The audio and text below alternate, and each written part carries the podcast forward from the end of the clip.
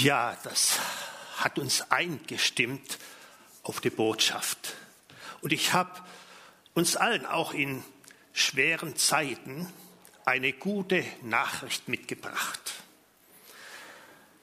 Die gute Nachricht ist, Gott greift ein. Gottes ständiges Eingreifen in mein Leben, dein Leben, in diese Welt, ist dein Glück und ist mein Glück. Woher weiß ich das? Nun, ich habe es im eigenen Leben erfahren, aber ich habe das auch als die Hauptbotschaft in der Bibel entdeckt. Wenn wir wissen, dass es Hauptthemen gibt, auf die konzentrieren wir uns, nicht wahr? Es gab in den letzten zwei Jahren zwei große Themen. Das eine ist CO2, Kohlen, äh, Umweltprobleme. Und das Thema des letzten Jahres, Covid-19. Im Namen des Staates haben wir das als Hauptthema vor unseren Augen und sind alle damit konfrontiert. Und dann werden uns diese zwei Namen in Erinnerung bleiben, die ihr hier auch vor Augen habt. Wenn wir aber jetzt auf die Bibel schauen, dann werde ich heute nicht über diese zwei Hauptthemen der Gesellschaft sprechen, sondern über die zwei großen Themen der Bibel, soweit ich das sehe. Ist die Bibel eigentlich eine zufällige Sammlung von einzelnen Geschichten? Ist die Bibel ein Buch mit Vorschriften?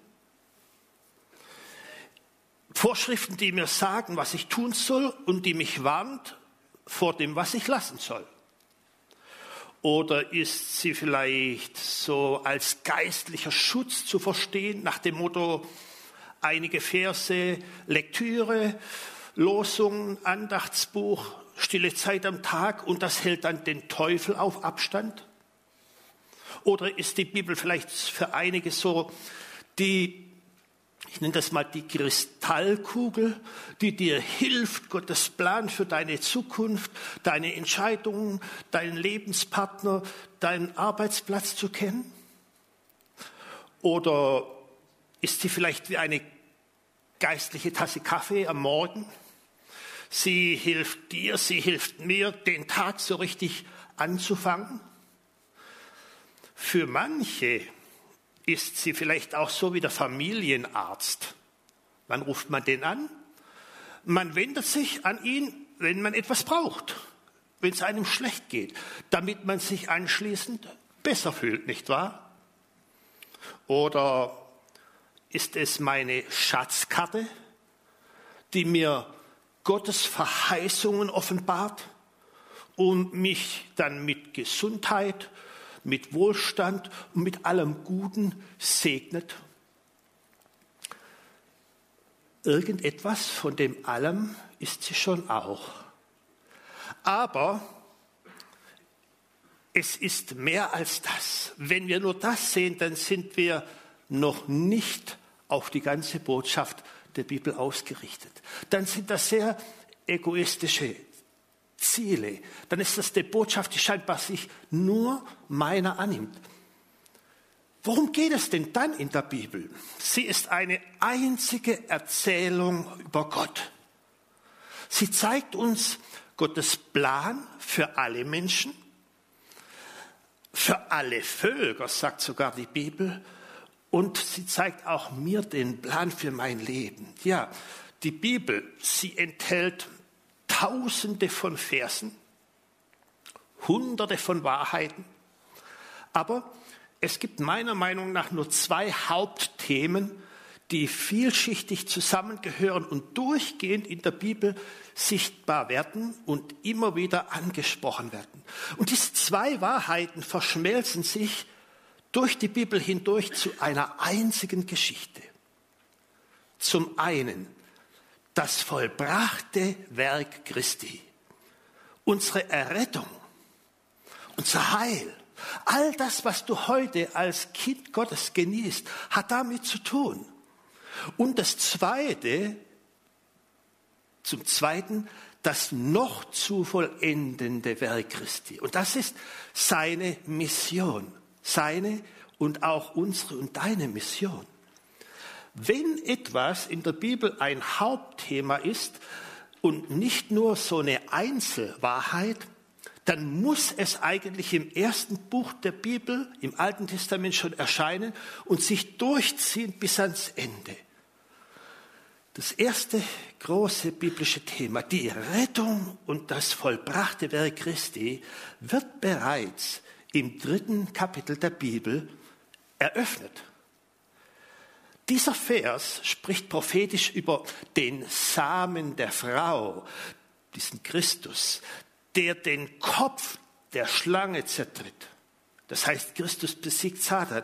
Und zwar durch sein eigenes Leiden. Dieser Versenstich, der dort genannt ist. Schauen wir mal rein. 1. Mose Kapitel 3, Vers 15.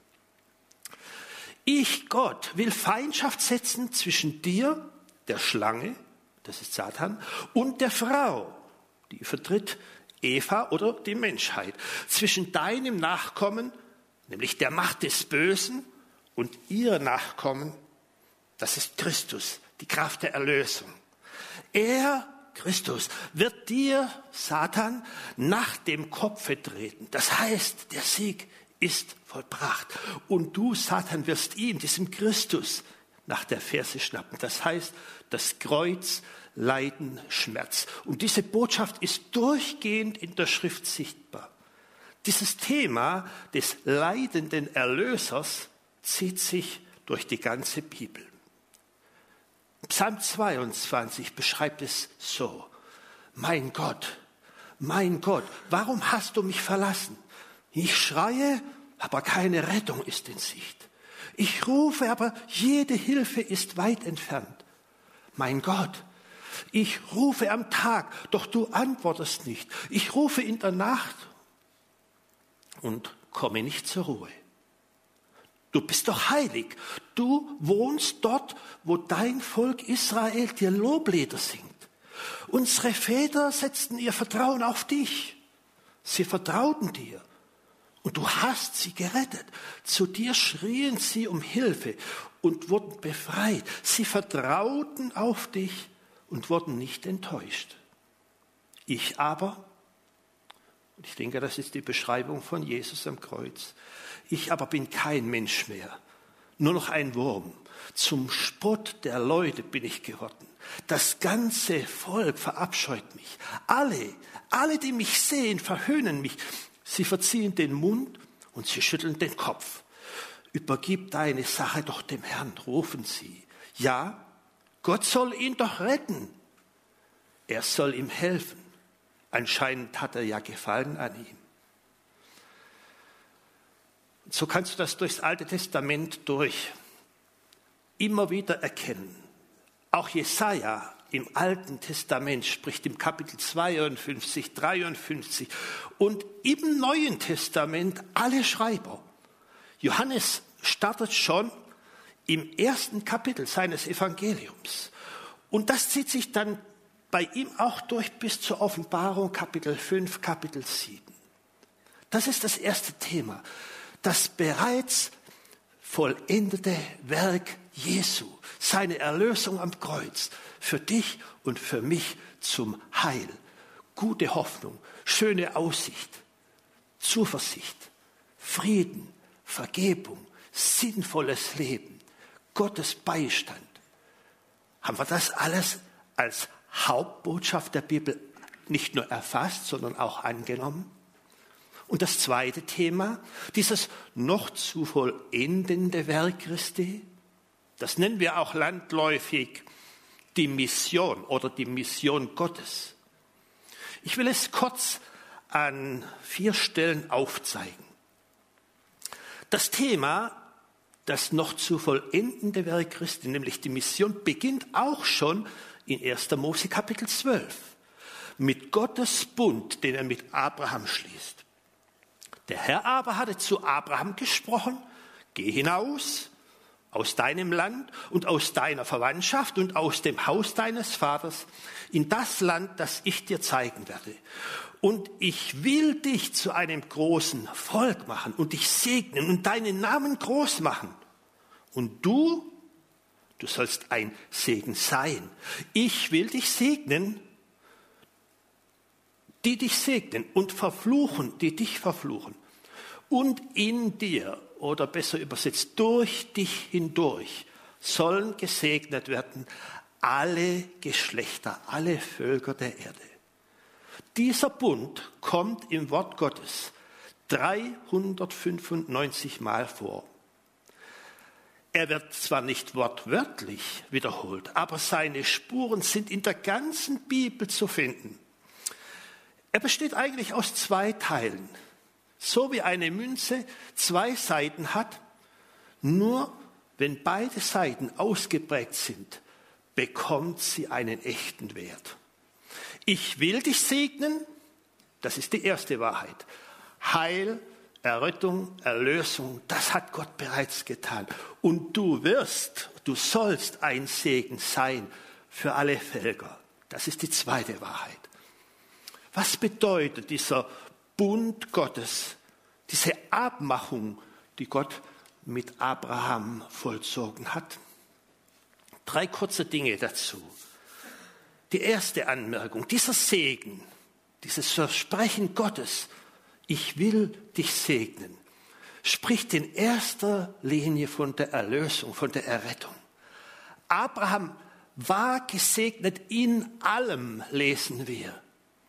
Aber in erster Linie spricht dieser Segen von dem Heil, das uns gegeben wird, das von Gott kommt. Gott greift ein. Aus allen Völkern der Welt sammelt Gott ein Volk für sich selber. Er nennt das sein Eigentum, sein auserwähltes Volk. Heute die Gemeinde Jesu weltweit. Psalm 67 hat dieser Schreiber noch keine Idee von der Gemeinde, noch keine Idee vom Kreuz, noch keine Idee von Jesus Christus. Und trotzdem wird auch dort schon dieser Bund wiederholt.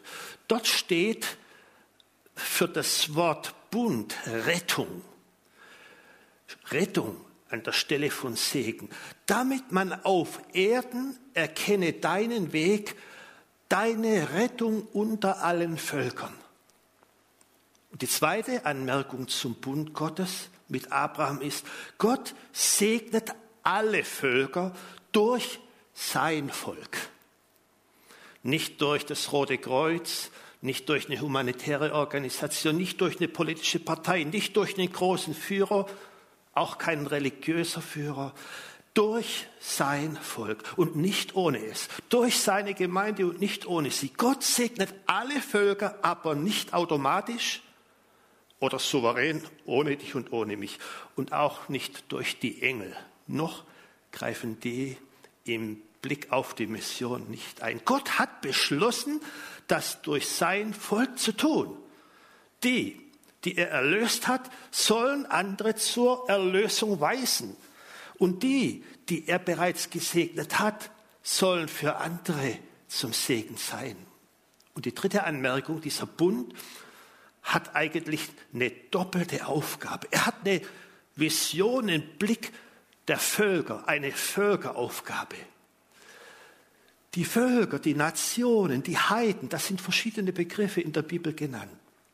Das sind Synonyme, die kommen von diesem griechischen Wort ethne. Das ist in Einzahl ethnos. Und davon kommt dieses Wort Ethnien, das uns gut bekannt ist. Eine Ethnie in der Bibel ist also eine ethnische Volksgruppe. Eine Volksgruppe, und das meint eine Gruppe von Menschen, die mit der Sprache, in den Gebräuchen und der Kultur etwas gemeinsam haben. Das meint nicht ein politisches Land. Und sehr oft ist für die Menschen ihre Staatsangehörigkeit auch nicht das Allerwichtigste, sondern ihre ethnische Herkunft in einem politischen Staat, also in einem politischen Land, können viele ethnische Volksgruppen leben. Gottes Strategie für seine Mission ist also, die Welt Volksgruppe für Volksgruppe zu erreichen, eine um die andere. Und dann gibt es die zweite Dimension, die geografische Aufgabe. Dieser Bund ging auf Abrahams Sohn Isaac über und dann auf dessen Sohn Jakob. Und dein Same soll werden wie der Staub der Erde. Das ist ein schönes Bild. Und nach Westen und Osten, Norden und Süden sollst du dich ausbreiten. Und durch dich und in deinem Samen sollen gesegnet werden alle Geschlechter der Erde. Staub kommt überall hin. Da gibt es noch einen Vergleich. In diesem Bund werden die Vergleiche gezogen, so wie Sterne am Himmel, unzählbar. Wie der Sand am Meer, unfassbar. Und wie der Staub der Erde. Staub der Erde meint, er dringt überall ein, er ist nicht aufzuhalten, lässt sich nur schwer entfernen, kommt in die letzte Ritze, in den letzten Winkel und er kam in mein Leben und in viele von euren Leben. Das meint, dass Abrahams Nachkommen sich ausbreiten sollen nach Norden, nach Osten, nach Westen, nach Süden. Das Wissen um Gottes Heil soll allen Völkern der Erde durch sie kundgetan werden, nicht magisch automatisch. Und Gott besiegelt diesen Bund, dieses Versprechen mit einem Eid. Warum hat Gott das getan? Wenn Gott redet, reicht das nicht? Im Alten Testament wird uns eigentlich kein Grund genannt, warum er diesen Eid, dieses extra Versprechen abgelegt hat. Dieser Grund wird uns erst im Neuen Testament, dann im Hebräerbrief etwas genauer geoffenbart. Da heißt es, darum hat Gott, als er den Erben der Verheißung noch kräftiger beweisen wollte, dass sein Ratschluss nicht wankt, sich noch zusätzlich mit einem Eid verbirgt. Hebräer 6, Vers 17. Und dieser Eid war eine Sicherheit für die Erben eine Sicherheit für die Erben des Bundes. Sie sollten begreifen, dieser Bund und seine beiden Segensteile sind Gottes unveränderlicher Plan. Ich will dich segnen und du sollst ein Segen sein. Ich habe Heil für dich und du bist jetzt mein Botschafter, mein Heilsträger. Wenn ihr aber Christus angehört, so sagt das dann Paulus, dann seid ihr Abrahams Same. Und nach der Verheißung seid ihr dann auch die Erben, laut Galater. Kapitel 3, Vers 29. Wir sind also Gottes Missionsvolk. Und Jesus fasst diese großen zwei Themen dann am Ende so zusammen. Zwischen der Auferstehung und der Himmelfahrt da macht Jesus ja mit seinen Jüngern nochmal eine Wiederholung all der Dinge, die er sowieso schon drei Jahre gelehrt und vorgelebt hat. Und da spricht er mit seinen Jüngern, aber nicht mehr über Jahre oder Monate hinweg, einige Tage. Und dann lehrt er nicht mehr nur die Einzelwahrheiten, sondern jetzt fasst er die ganze Lehre von drei Jahren in zwei große Themen zusammen. Er aber sagte ihnen, das sind die Worte, die ich zu euch geredet habe, als ich noch bei euch war. Das alles erfüllt werden muss, was im Gesetz Mose und was in den Propheten und in den Psalmen von mir geschrieben steht. Und da öffnet er ihnen das Verständnis, damit sie die Schriften verstanden und sprach zu ihnen. So steht es geschrieben. Und, jetzt hört zu, so musste der Christus leiden und am dritten Tag aus den Toten auferstehen. Das ist das vollbrachte Werk Christus, die Erlösung, die Errettung für dich und für mich. Und in seinem Namen soll Buße und Vergebung der Sünden verkündet werden. unter allen Völkern, beginnend in Jerusalem, beginnend in Detmold, aber hin bis an die Enden der Welt. Das ist das noch zu vollendende Werk Christi. Jesus hat vor allem die heiligen Schriften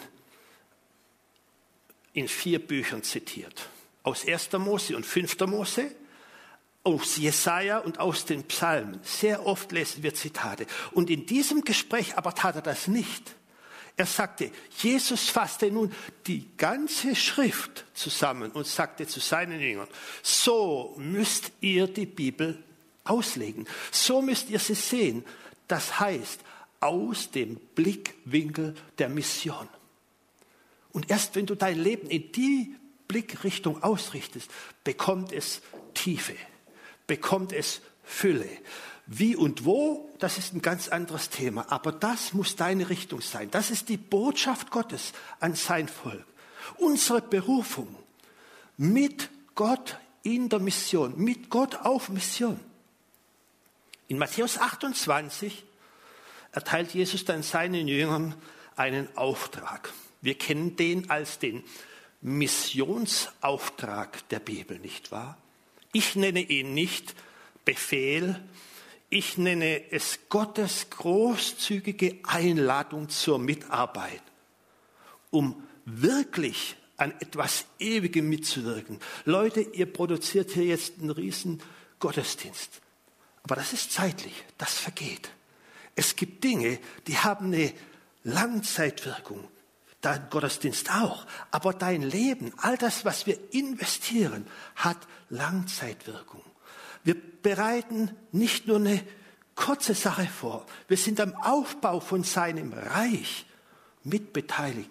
Und wenn du dich darauf einlässt, dann stellt er sich selber mit allem voll dazu. Mir ist gegeben alle Macht im Himmel und auf Erden. So geht nun hin und macht zu Jüngern alle Ethnien, alle Völker. Und siehe, wenn das geschieht, dann bin ich bei euch alle Tage bis ans Ende der Weltzeit. Damit gab Jesus seinen Jüngern keine neue Offenbarung. Nichts Neues unter der Sonne. Im Grunde wiederholte Jesus nur diese Bundesworte, die Gott schon Abraham und Jakob zugesprochen hatte. Und die Jünger verstanden ihn, denke ich, sehr genau. Jesus ging zurück zu 1. Mose 12, zu Kapitel 27, zu Kapitel 28. Er greift diesen Bund mit Abraham auf und macht ihnen klar, der gehört jetzt euch allen. Euch, die ihr zu mir gehört. Deshalb geht. Ich habe eingegriffen und ich greife ein durch euch. Jesus verspricht, immer bei uns zu sein, wenn wir uns in seinem Reich, in seiner Mission engagieren. Ich bin bei euch in guten und schlechten Zeiten. Ich bin bei euch alle Tage. Das ist fast wortgleich mit dem Versprechen Gottes an Jakob und an seine Nachkommen, was dort in 1. Mose 28, Vers 15 steht. Mission hört nicht auf Sie geht bis an die Ende, bis an das Ende der Weltzeit. Unsere Berufung, Mission bis zum Schluss. Warum ist das Ende oder das Ende der Weltzeit so wichtig? In Matthäus heißt es im Kapitel 24, Vers 14, und dieses Evangelium vom Reich wird in der ganzen Welt verkündigt werden zum Zeugnis für alle Heidenvölker, für alle Ethnien. Und dann wird das Ende kommen. Die Ausführung von Gottes Auftrag an den Völkern dieser Welt durch sein Volk ist also untrennbar verbunden mit dem Ende eines Zeitalters. Und es ist eng verbunden mit der definitiven, sichtbaren Herrschaft Jesus diese Ausführung dieses Planes ist noch nicht vollendet. Denn Jesus führt den abrahamitischen Bund in seiner Weise weiter und mit der Gemeinde bringt er ihn zum Ziel und zum Ende. Als wollte er uns damit Mut machen. Jesus gibt uns sozusagen eine Fortsetzung des Bundes. Ihr seid gesegnet, um ein Segen zu sein. Und dieser Segen soll in alle Teile der Welt fließen. Und sie werden kommen vom Osten und Westen, vom Norden und Süden, zu Tisch sitzen im Reich Gottes. Matthäus fügt dann noch dazu, sie werden im Reich der Himmel mit Abraham, mit Isaac, mit Jakob zu Tisch sitzen.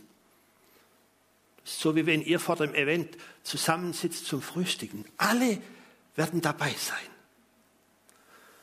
Und Johannes bestätigt diese Fortsetzung mit den Worten, nach diesem sah ich und siehe eine große Schar, die niemand zählen konnte, aus allen Nationen, aus allen Stämmen, aus allen Völkern und aus allen Sprachen. Die standen vor dem Thron und vor dem Lamm, bekleidet mit weißen Kleidern und mit Palmzweigen waren in ihren Händen. Und sie riefen mit lauter Stimme, das Heil ist bei unserem Gott, der auf dem Thron sitzt und bei dem Lamm.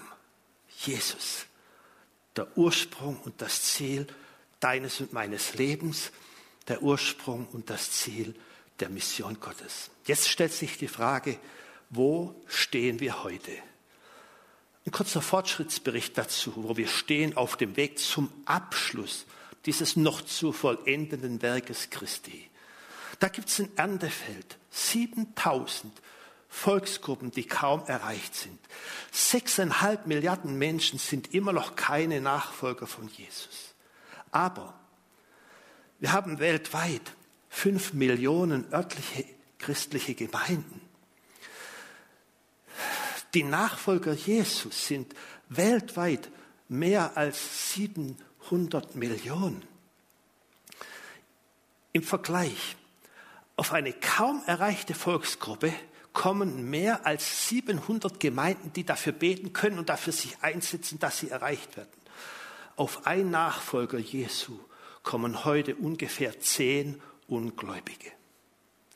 Hier will ich mit euch ein paar Folien durchgehen, um uns ein bisschen zu zeigen, was Wirklichkeit ist und was noch geschehen muss und was noch geschehen wird.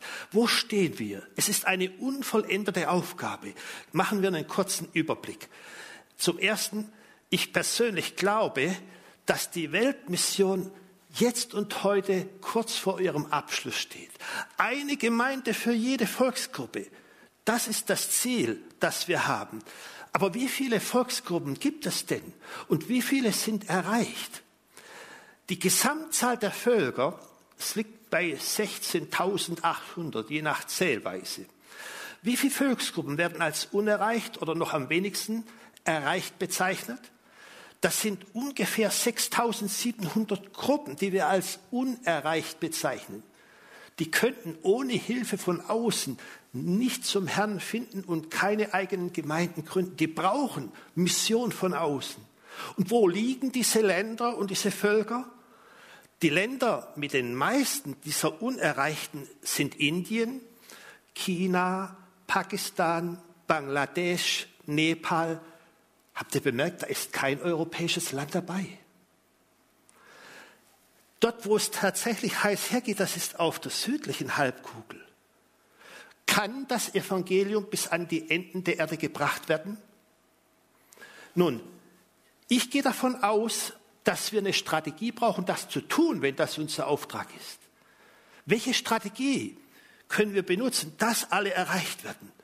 Markus sagt das ganz einfach. Geht hin in alle Welt und verkündet das Evangelium. Da wir nicht genau wissen, wer wirklich Jesus kennt und wer nicht, sollten wir dafür sorgen, dass es möglichst alle hören und eine eigene Verantwortung bekommen. Übrigens, wir sind nicht die Einzigen, die eine weltweite Mission haben. Kennt ihr Coca-Cola? das Evangelium bis an die Ende der Erde. Die Vision von Coca-Cola ist, eine Dose Coca-Cola in der Hand von jeder Person auf dem Planeten. Und die sind dran. Die sind weiter als die Gemeinde Jesu. Das Evangelium ist inzwischen in Teile der Welt gekommen, da staunst du. Das Evangelium kommt in die Wüsten. Das Evangelium ist im tiefsten Dschungel. Coca-Cola schon vor dem Evangelium. Coca-Cola ist bis in die tiefsten atheistischen Länder eingedrungen. China und, und, und. Die haben ihre Vision und die leben ihre Vision. Die haben ihren Auftrag und auf den zielen sie ab. Und wie sieht die Welt aus? Die Welt als Coca-Cola-Trinker. Man kann sie einteilen in vier große Blöcke. Wir nennen ein Drittel die sogenannte christliche Welt. Ich würde sagen, da nennen wir einen Teil die wirklichen bekehrten Christen und die anderen die nominellen. Und dann gibt es ein Drittel, ein Drittel der Welt, die sind unerreicht, obwohl es hier und da Gelegenheiten gibt für sie. Und dann gibt es ein weiteres Drittel, die haben keine Gelegenheit. Jeder dritte Mensch, der heute lebt, hat überhaupt keine Gelegenheit, seit 2000 Jahren das Evangelium zu hören. Und wir stehen und beten an. Das ist gut und richtig. Aber das die eine Seite, der erledigte Auftrag. Und es gibt einen unerledigten. Das sind wir eingeladen. Aber nicht nur schlechte Nachrichten. Was ist geschehen? Es gibt Mittel und Wege, wie wir jede Person erreichen können. Und Gott hat Großes getan in den letzten Jahrhunderten. Da ist zum Beispiel die Bibelübersetzung, die macht seit dem 16. Jahrhundert riesige Fortschritte und jetzt im digitalen Zeitalter noch viel, viel schneller. Da haben wir den Jesusfilm. Der Jesusfilm ist der am meisten gezeigte Film der Welt. Ist der Film, mit den, der in die meisten Sprachen übersetzt ist. Da gibt es das christliche Radio und das Internet, das inzwischen auch das, diese Botschaft weiterträgt. Es wird geschätzt, dass christliche Radiosendungen von 80 Prozent der Weltbevölkerung theoretisch empfangen werden können. Eben online oder auf die alte Art und Weise durch die Wellen. Was ist der Gesamtstand? Eine Gemeinde für jede Volksgruppe, es sind 16.300, 16.800, je nach Zählung. Und wir müssen noch 6.700 erreichen. Das Evangelium ist inzwischen so in der Welt verteilt. 10 Prozent der Bevölkerung sind Gläubige. Weitere 20 Prozent sind diese Namenschristen.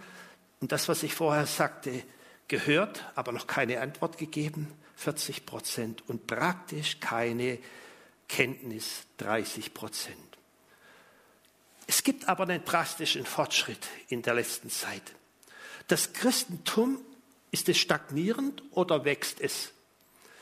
Das Christentum allgemein ist stagniert. Aber die sogenannten Evangelikalen oder die wiedergeborenen Christen nehmen sehr schnell zu. Die evangelikale Christenheit wächst zweimal schneller als der Islam und dreimal schneller als der Buddhismus oder der Hinduismus. Die wiedergeborenen Christen sind in den letzten Jahren um mehr als 300 Millionen gewachsen. Das Verrückte ist, nur noch 10 Millionen davon sind weiße Hautfarbe oder leben auf der nördlichen Halbkugel. Von diesen 300 sind 290 Millionen nicht mehr weiß und leben in anderen Teilen der Welt in Ländern wie Nigeria, Brasilien, Indien, China und so weiter. Was heißt das alles für uns? Gott ist am Werk. Gott ist am Werk und jetzt möchte ich zusammenfassen. Wenn jeder, der Jesus liebt, seinen Teil tut, dann können wir diese Weltsituation ändern. Es geht um seine, um meine, um unsere Mission. Die Mission ist Chefsache. Und er hat seinen Sohn dafür geopfert. Das ist getan. Und nun mit seiner Gemeinde, mit Millionen von Mittelsmännern und Mittelsfrauen, greift er ein und sagt, tu das, bis ich wiederkomme. Gott greift ein durch Jesus. Und Gott greift ein zu deinem und zu meinem Heil. Gott greift ein, indem er durch dich und mich seine Mission beendet. Gottes Mission geschieht durch die ganze Gemeinde. Wir haben das in Südamerika erlebt. Wie Hunderte von Missionaren aus diesen Gemeinden in alle Welt ausgesandt werden. Gottes Mission geschieht durch dich und mich.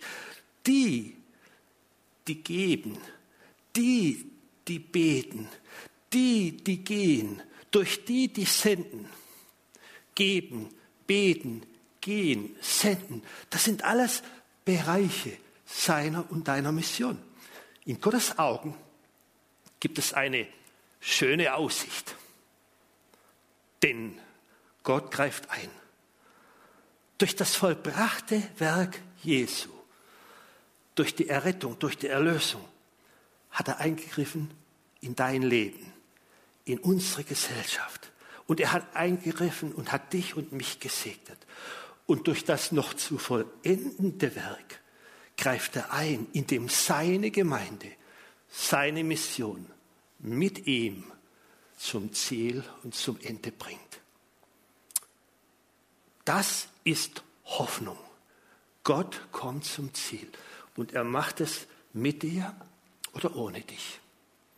Ich will noch mit uns beten und uns ermutigen, unseren Platz einzunehmen in seiner Mission. Gott greift ein. Jesus, himmlischer Vater, das ist unser Glück, dass wir diese gute Botschaft von deinem Heil gehört haben, dass es uns bezeugt wurde, dass es Menschen gab, die in unser Leben traten und hineingesprochen haben, dass du uns erreicht hast. Danke, Herr.